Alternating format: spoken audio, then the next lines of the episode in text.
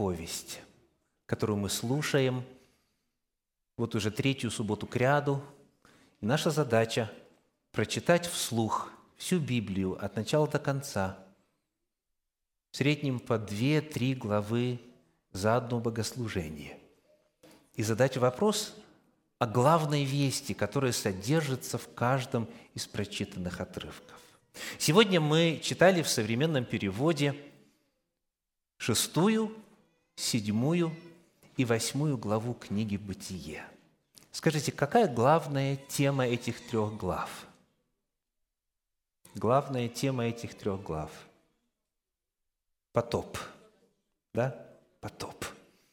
Шестая, седьмая и восьмая глава книги «Бытие». Проповедь сегодня так и называется «Божья повесть», «Божья повесть», двоеточие, потоп. Божья повесть, потоп. Как и в любом отрывке Священного Писания, в этом отрывке чересчур много информации.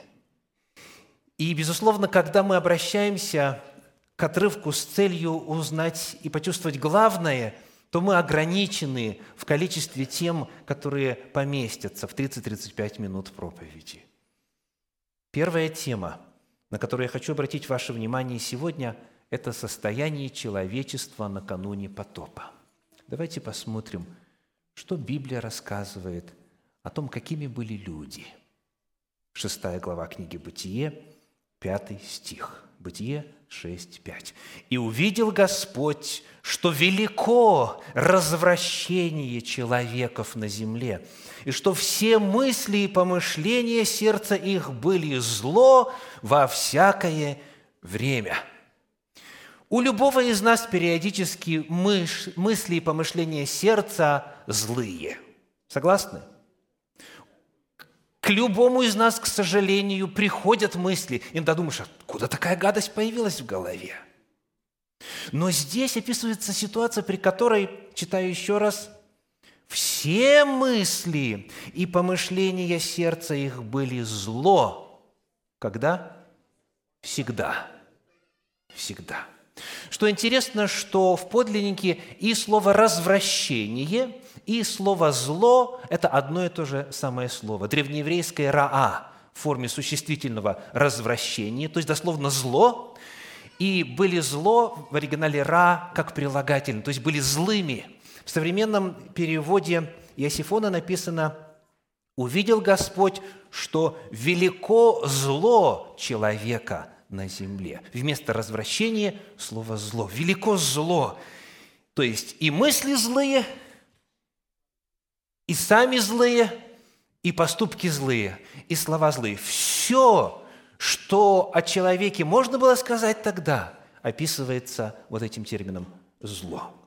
Дальше 6 глава, стихи 11 и 12. «Но земля растлилась пред лицом Божьим, и наполнилась земля злодеяниями. И воззрел Бог на землю, и вот она растленна, ибо всякая плоть извратила путь свой на земле». Еще некоторые важные слова, описывающие характеристику допотопного человечества. Первое слово какое? «Растлилась». Земля растлилась, и возрел Бог на землю, и вот она растленна. И в подлиннике а, глагол «извратила», видите, всякая плоть «извратила» – то же самое слово. Какое? В оригинале это древнееврейский глагол «шахат». И этот термин в повествовании о потопе упоминается несколько раз. Его очень важно понимать. Что такое шахат? Шахат означает быть испорченным – и прийти в негодность. Приведу несколько примеров. Книга Исход, 8 глава, 24 стих. Исход, 8 глава, 24 стих. Написано, «Так и сделал Господь. Налетело множество песьих мух в дом фараонов и в дома рабов, рабов его, и на всю землю египетскую, двоеточие, погибала земля от песьих мух». Погибала – это шахат. Так какой была земля накануне потопа? Погибший. Вот что означает растленно. Вот что означает растлилась. Она была испорченной, она была пораженной. Погибала земля. Книга пророка Иеремии, 13 глава, стихи с 3 по 7. Еще один пример использования этого слова в оригинале. Иеремии, глава 13 стихи с 3 по 7. «И было ко мне слово Господне в другой раз, и сказано, «Возьми пояс, который ты купил, который на чреслах твоих, и встань, пойди к Ефрату, и спрячь его там в расселине скалы». Я пошел и спрятал его у Ефрата, как повелел мне Господь. По прошествии же многих дней сказал мне Господь, «Встань, пойди к Ефрату и возьми оттуда пояс, который я велел тебе спрятать там». И я пришел к Ефрату, выкопал и взял пояс из того места, где спрятал его. И вот пояс был испорчен, ни к чему стал негоден. Как вы думаете, где здесь шахат? испорчен. Льняной пояс, закопанный в землю, спустя время начинает разлагаться. Он был испорчен, ни к чему стал негоден. Вот это слова, характеризующие состояние земли накануне потопа. Что ты сделаешь с этим поясом? Как ты его спасешь? И еще одно место, иллюстрирующее Глагол «шахат» – это здесь же, в книге пророка Иеремии, в 18 главе, стихи 3 и 4. Иеремии, 18 глава, стихи 3 и 4. «И сошел я в дом горшечника, и вот он работал свою работу на кружале, и сосуд, который горшечник сделал из глины, развалился в руке его. И он снова сделал из него другой сосуд, какой горшечнику вздумалось сделать. Как здесь переведен этот глагол? Развалился. Спасибо. С вами легко работать, дорогие. Аллилуйя. Да, развалился. То есть, все, пришел в негодность. Его невозможно использовать по назначению. Вот что означает шахат. Еще раз читаем. «И земля», 11 стих, Бытие 6 глава, стихи 11-12, «земля растлилась, то есть стала испорченной, пришла в негодность, погибала. И воздрел Бог на землю, и вот она, она испорчена, она погублена, она пришла в негодность. И еще одно слово здесь есть. В 12 стихе написано, а в 11, в конце 11, «И наполнилась земля злодеяниями». Как вы можете представить, что это такое? Вроде бы уже слово «зло» у нас было, да? Что такое злодеяние? В оригинале используется еврейское слово «хамас», не больше, не меньше. «Хамас». И «хамас» означает «насилие». Это слово описывает насилие одного человека над другим. Это ограбление, это убийство, это всевозможные притеснения всякого рода. Это и изнасилование, и другие всякие иные всевозможные посягательства на права человека. То есть это сфера взаимоотношений. Земля наполнилась, земля именно наполнилась насилием – то есть мало того, что они себе делали сами, они мыслили злое сами, у них образ жизни был, как им вздумалось, но они еще агрессорами были, то есть друг друга притесняли, чинили насилие по отношению друг к другу. И вот книга Иова, 22 глава, дополняет картину следующим образом. Иова, 22 глава, стихи с 15 по 18.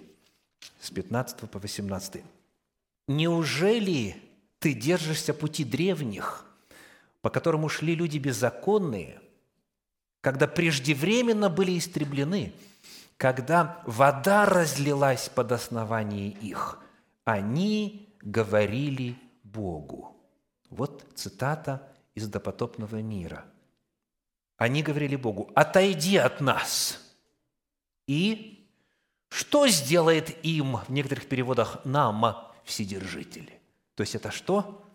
Мало того, что каиниты отселились от Бога, следуя стопам своего праотца Каина, мало того, что они занимались беззаконием и чинили злодеяния и насилие по отношению к своим ближним, они еще и против Бога шли. Они Богу говорят, отойди от нас, то есть мы от тебя ушли, оставь нас в покое. И это еще не все. Самое страшное, пожалуй, что сделает нам Вседержитель? Как это называется? Это вызов Богу. Это вызов Богу. Это не просто несогласие с Богом, это противление Богу. Они готовы сражаться с Богом. Они говорят, либо оставь нас в покое, либо ты нам ничего не сделаешь. Вот это так вот бегло характеристика допотопного. Зло на уровне мыслей и всех помышлений во всякое время зло пропитало собой то общество, и земля стала негодна, и человечество стало негодно. Оно истлело, оно развалилось, оно разложилось изнутри. И вот, читая все это, мы задаем очень важный вопрос. Как такое могло случиться? Ведь в предыдущих двух главах книги «Бытие», когда мы читали Божью повесть, мы видели, что да, были каиниты, которые отошли от Бога и жили в беззаконии, но были сифиты – которые описаны только что в пятой главе, потомки Сифа, которые призывали имя Господне, которые стремились к Богу, которые поклонялись Ему. Так? И у них рождались в каждом поколении сыновья и дочери, все во множественном числе. И вот за 1656 лет, прошедших от сотворения первой четы до потопа, Куда делись все эти праведники? Куда делись сефиты? Почему они не смогли оказать благотворное, спасательное, спасающее воздействие на этих каинитов? Ну ладно, цивилизация каинитов захлебнулась бы в своем беззаконии, уничтожили сами себя. Но они же жили раздельно – те отселились в землю Нод, а сифиты, они продолжали жить у входа в Эдемский сад, поклонялись Господу, приносили жертвы и так далее, и так далее. Верили в обетованного Мессию. Исчезла бы одна ветвь человеческого древа генеалогического, но осталась бы другая. А тут на всей земле осталось сколько человек? Восемь человек Божьих. Представьте только лишь восемь человек Божьих. Как такое могло случиться? Посмотрим, что Библия рассказывает нам об этом в нашем сегодняшнем отрывке. Я приглашаю вас посмотреть на шестую главу книги «Бытие», первый стих. «Бытие 6.1». «Когда люди начали умножаться на земле, и родились у них дочери, Тогда сыны Божии увидели дочерей человеческих, второй стих, что они красивы, и брали их себе в жены, какую кто избрал. У нас есть генеалогия каинитов, богоотступников, потом у нас есть генеалогия сифитов, богопоклонников, а тут вдруг начинается рассказ, как будто бы не связанный – Какие-то сыны Божьи, какие-то дочери человеческие стали жениться, и в результате земля пришла в такое плачевное состояние. Как это все связано? Давайте попытаемся разобраться. Итак, кто такие дочери человеческие? Они первыми упоминаются в тексте. Кто такие дочери человеческие? Вот что интересно. Когда мы сравниваем две генеалогии, генеалогию 4 главы и 5, то есть каинитов, богоотступников и сифитов, богопоклонников – мы находим, что в генеалогии богопоклонников в каждом поколении, кроме последнего, потому что потоп, говорится о том, что рождались дочери. Во всех поколениях Библия пишет, рождались дочери. Ну, прочитаем. Пятая глава, стихи, например, 4 и 7. Бытие, пятая глава, стихи 4 и 7. «Дней Адама по рождении Имсифа было 800 лет, и родил он сынов и дочерей». Седьмой стих. Э, «По рождении Еноса Сиф жил 807 лет и родил сынов и дочерей». Вот эта фраза «и родил сынов и дочерей» в каждом поколении. То есть о дочерях Божьих, о дочерях богопоклонников, о верующих нам уже известно. И мы знаем, что дочери там были. Но вот что любопытно, что читая четвертую главу книги «Бытие», мы ни разу не находим упоминания о рождении дочерей у Каина или любого из его потомков. Нету.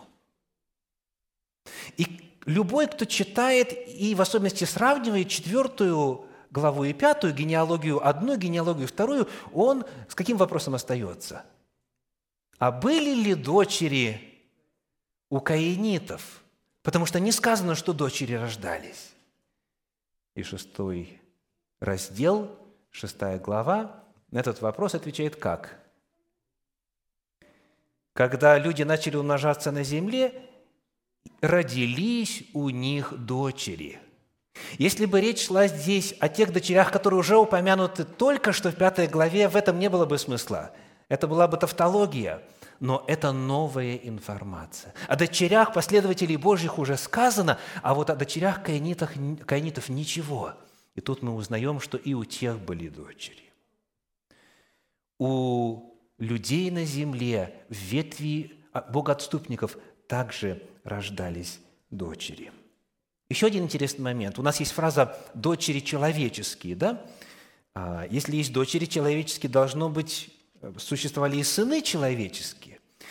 Что в Библии эта фраза означает? Посмотрите, пожалуйста, на 11 главу книги «Бытие», стихи 4 и 5. Бытие, 11 глава, стихи 4 и 5. «И сказали они, построим себе город и башню, высотою до небес, и сделаем себе имя, прежде, нежели рассеемся по лицу всей земли. И сошел Господь посмотреть город и башню, которые строили кто? Сыны человеческие. Мой вопрос к вам. Кто занимался строительством Вавилонской башни?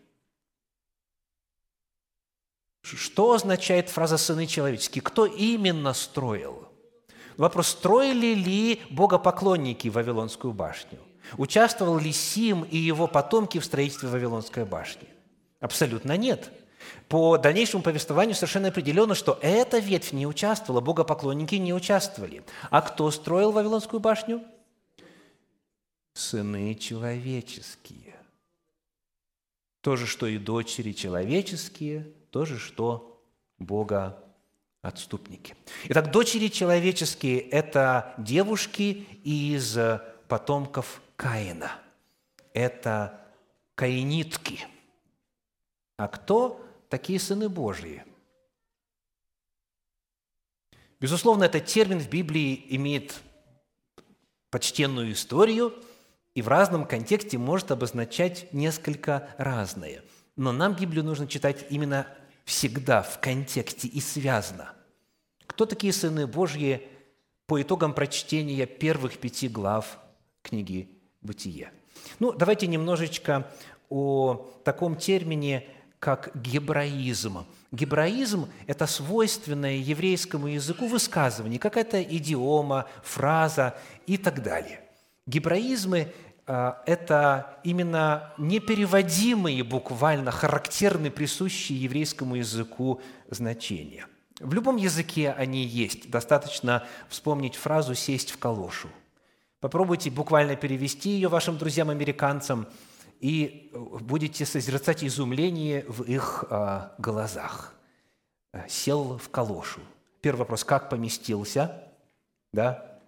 И потом, зачем туда садиться? Можно на диван, ну и так далее. То есть идиоматическое выражение буквально переводить нельзя. Так, что такое сын? Я цитирую фрагмент из труда Александра Меня – который называется «Верую», беседа о символе веры, беседа четвертая. В Библии, пишет он, как и вообще в восточных языках, слово «сын» означает «причастный», непосредственно причастный. Человек, который внушал надежды, назывался сыном надежды. Человек, исполненный зла, зла и греха, назывался сыном погибели. Гости на брачном перу назывались как? Сыны брачного чертога. Спасибо, что помогаете. Ученик пророка, да и сам пророк назывался сыном пророческим. То есть, например, когда э, пророки организовали школы пророческие, то говорится о том, что там были сыны пророческие. Речь не идет о том, что у пророков было много детей. Это были их ученики, сын пророческий. То есть, понятие «сын» обозначало не просто рождение по плоти, а духовную внутреннюю причастность, гебраизм. Сын чего-то – сын противления, сын утешения, сын грома и так далее. В Библии очень много подобных гебраизмов. Поэтому термин «сын Божий» что означает? Причастность к Богу. Термин «сын Божий» означает «богоподобный», отражающий образ Божий, стремящийся к Богу и так далее. И потому простой вопрос, кто в контексте эти люди? Кто стремился к Богу, кто отражал образ Божий, кто верил в Бога, кто служил Ему, кто поклонялся Ему? Ответ совершенно понятен. Четвертая глава, быстренько напоминаем, четвертая глава, 26 стих, Бытие 4, 26 говорит, у Сифа также родился сын, и он нарек ему имя Енос. Тогда начали призывать имя Господа.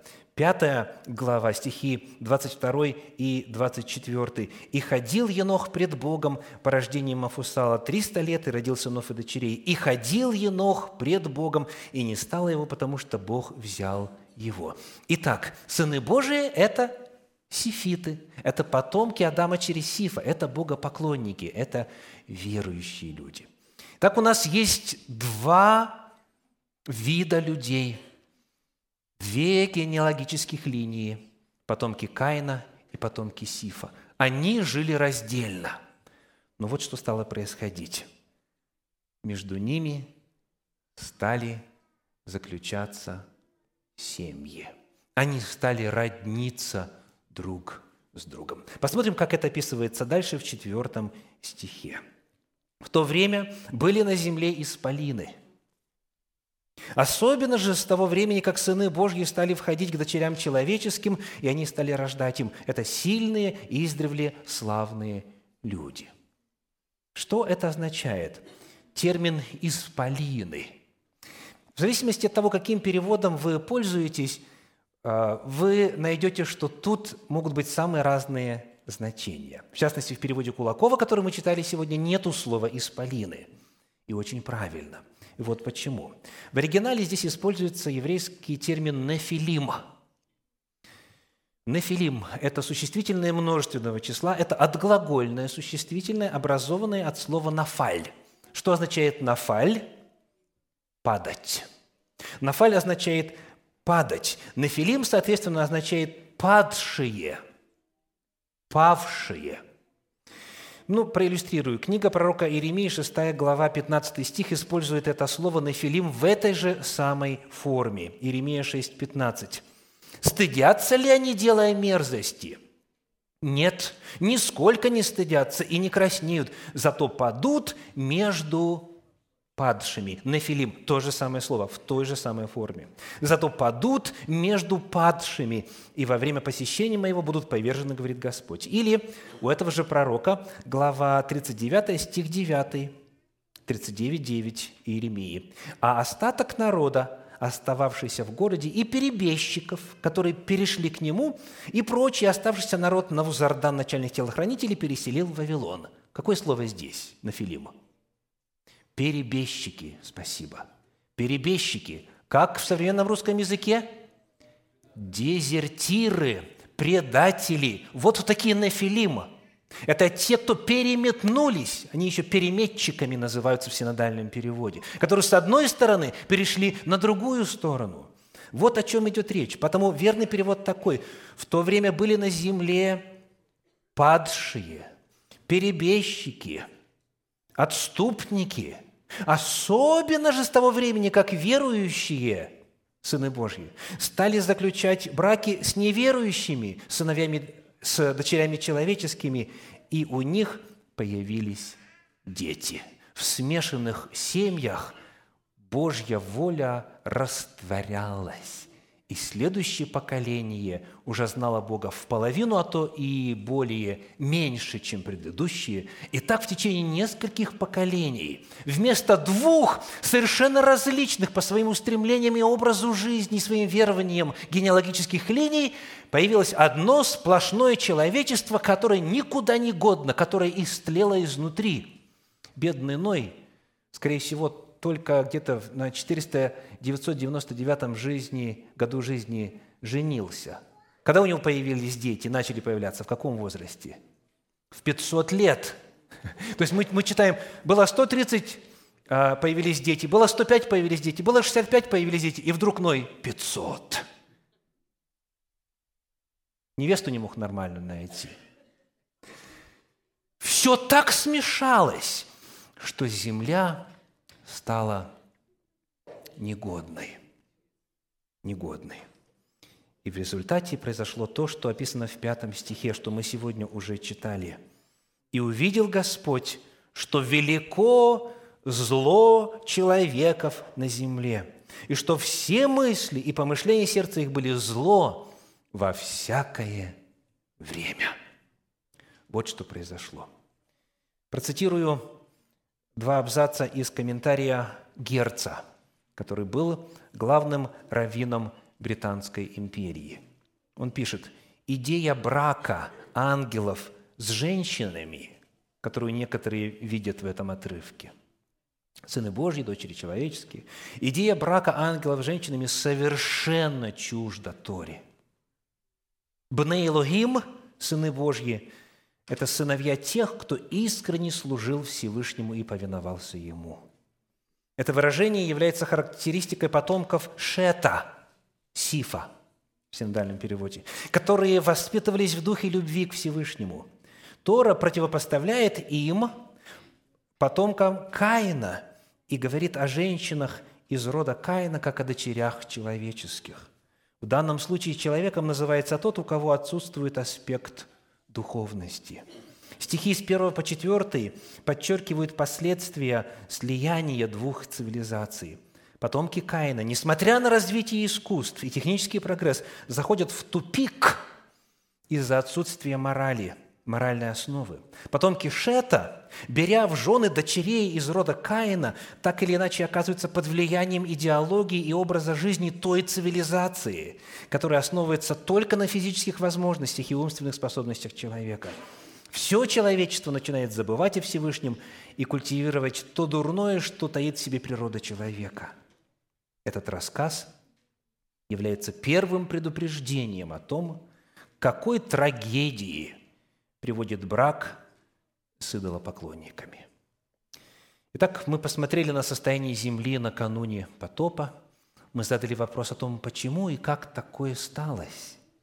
И последний вопрос на сегодня – какова реакция Бога.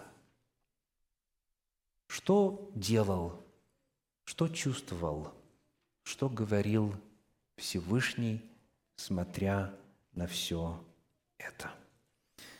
Книга Бытие, 6 глава, 3 стих, 6.3. «И сказал Господь, не вечно духу моему быть пренебрегаемым человеками, потому что они – плоть, Пусть будут дни их 120 лет.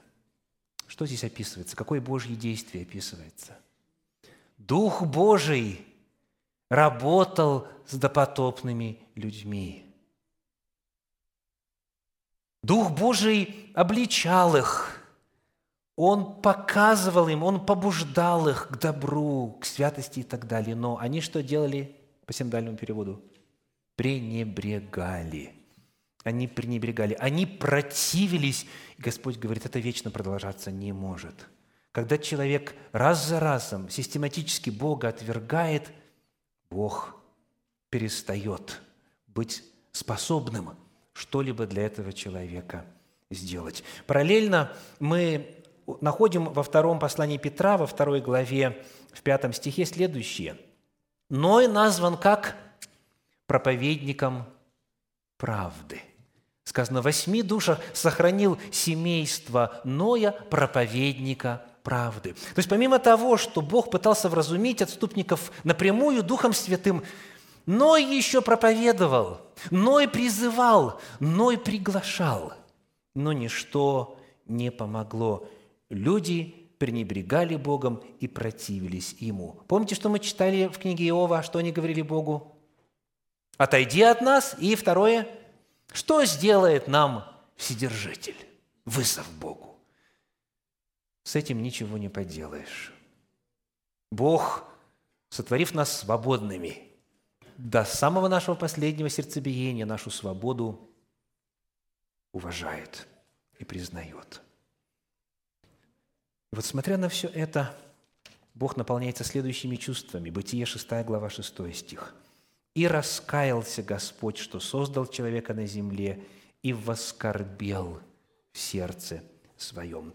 Раскаяться в современном русском языке может означать признать ошибку – но в оригинале здесь используется другой глагол. Есть э, глагол э, «шув», и отсюда «тшува» как «покаяние», а здесь глагол «нахам», который означает «жалеть» который означает «жалеть». В переводе Кулакова так и написано «и пожалел Господь». Например, Судьи 2.18, Судьи 2.18 говорит, «Когда Господь воздвигал им судей, то сам Господь был судьей и спасал их от врагов их во все дни судьи, ибо жалел Нахам, ибо жалел их Господь, слыша стон их от угнетавших и притеснявших их. Когда Бог видел все это зло, это безобразие, это насилие, убиение, всевозможные жестокости людей по отношению друг к другу, когда Он видел, во что превратилось Его идеальное совершенное творение, помните, все было то в от хорошо весьма, когда Бог создал – Бог наполнился сожалением, жалостью и, более того, сказано, воскорбел, скорбью наполнился. Бытие 6 глава 13 стих говорит, что произошло дальше. 6 глава 13 стих. «И сказал Бог Ною, конец всякой плоти пришел пред лицо мое, ибо земля наполнилась от них злодеяниями, и вот я истреблю их земли». Помните, на какое слово мы обращали внимание и иллюстрировали в трех текстах, описывающие состояние земли? Шахат. Шахат. В этом тексте снова оно используется. Кто отгадает, как переведено? Шахат. Истреблю. Истреблю. Вот я шахат их земли. Но постойте-ка, постойте-ка. Ведь земля, ее жители уже шахат. Помните испорченный пояс? Помните развалившийся сосуд? Они уже шахат. Очень важно понимать, дорогие, Бог не уничтожил здоровую, процветающую, благополучную, развитую цивилизацию. Нет. Когда земля уничтожилась, саморазложилась, когда она пришла в негодность, когда она пришла к саморазрушению, то для того, чтобы хоть кого-то спасти, хоть восемь человек спасти и животных всех, сухопутных, Господь говорит, я шахат тех и того, кто уже шахат. Что вы делаете, когда в корзине с яблоками обнаруживаете, что одна треть уже гниют? Что можно сделать с испорченным продуктом для того, чтобы возыметь надежду спасти остальных – как, как спасти остальные яблоки? Если просто так оставить, то все пропадут. Гниль передается, влияние распространяется, и все бы исчезло. Что делает Бог, дорогие, в нашем отрывке, книга Бытие, главы 6 по 8, что делает Бог? Бог спасает человечество. Божий потоп – который многим представляется актом жестокости, на самом деле был актом сострадания и милости. То, что было уже уничтожено, Бог уничтожил. Бог не посягнул ни на что, что было здоровым, целостным и гармоничным. Я шахат, то, что уже шахат. Потоп является актом спасения человечества и животных. Вот это Божья повесть о потопе. И мы читаем слова, записанные в Евангелии от Матфея, слова Иисуса Христа в 24 главе, стихи с 37 по 42. «Но как было во дни Ноя, так будет и в пришествии Сына Человеческого. Ибо как во дни перед потопом ели, пили, женились и выходили замуж, до того дня, как вошел Ной в ковчег, и не думали, пока не пришел потоп и не истребил всех, так будет и пришествие Сына Человеческого. Тогда двое будут на поле, один берется – а другой оставляется. Две мелющие в жерновах, одна берется, а другая оставляется. Итак, бодрствуйте, потому что не знаете, в который час Господь ваш придет. Аминь.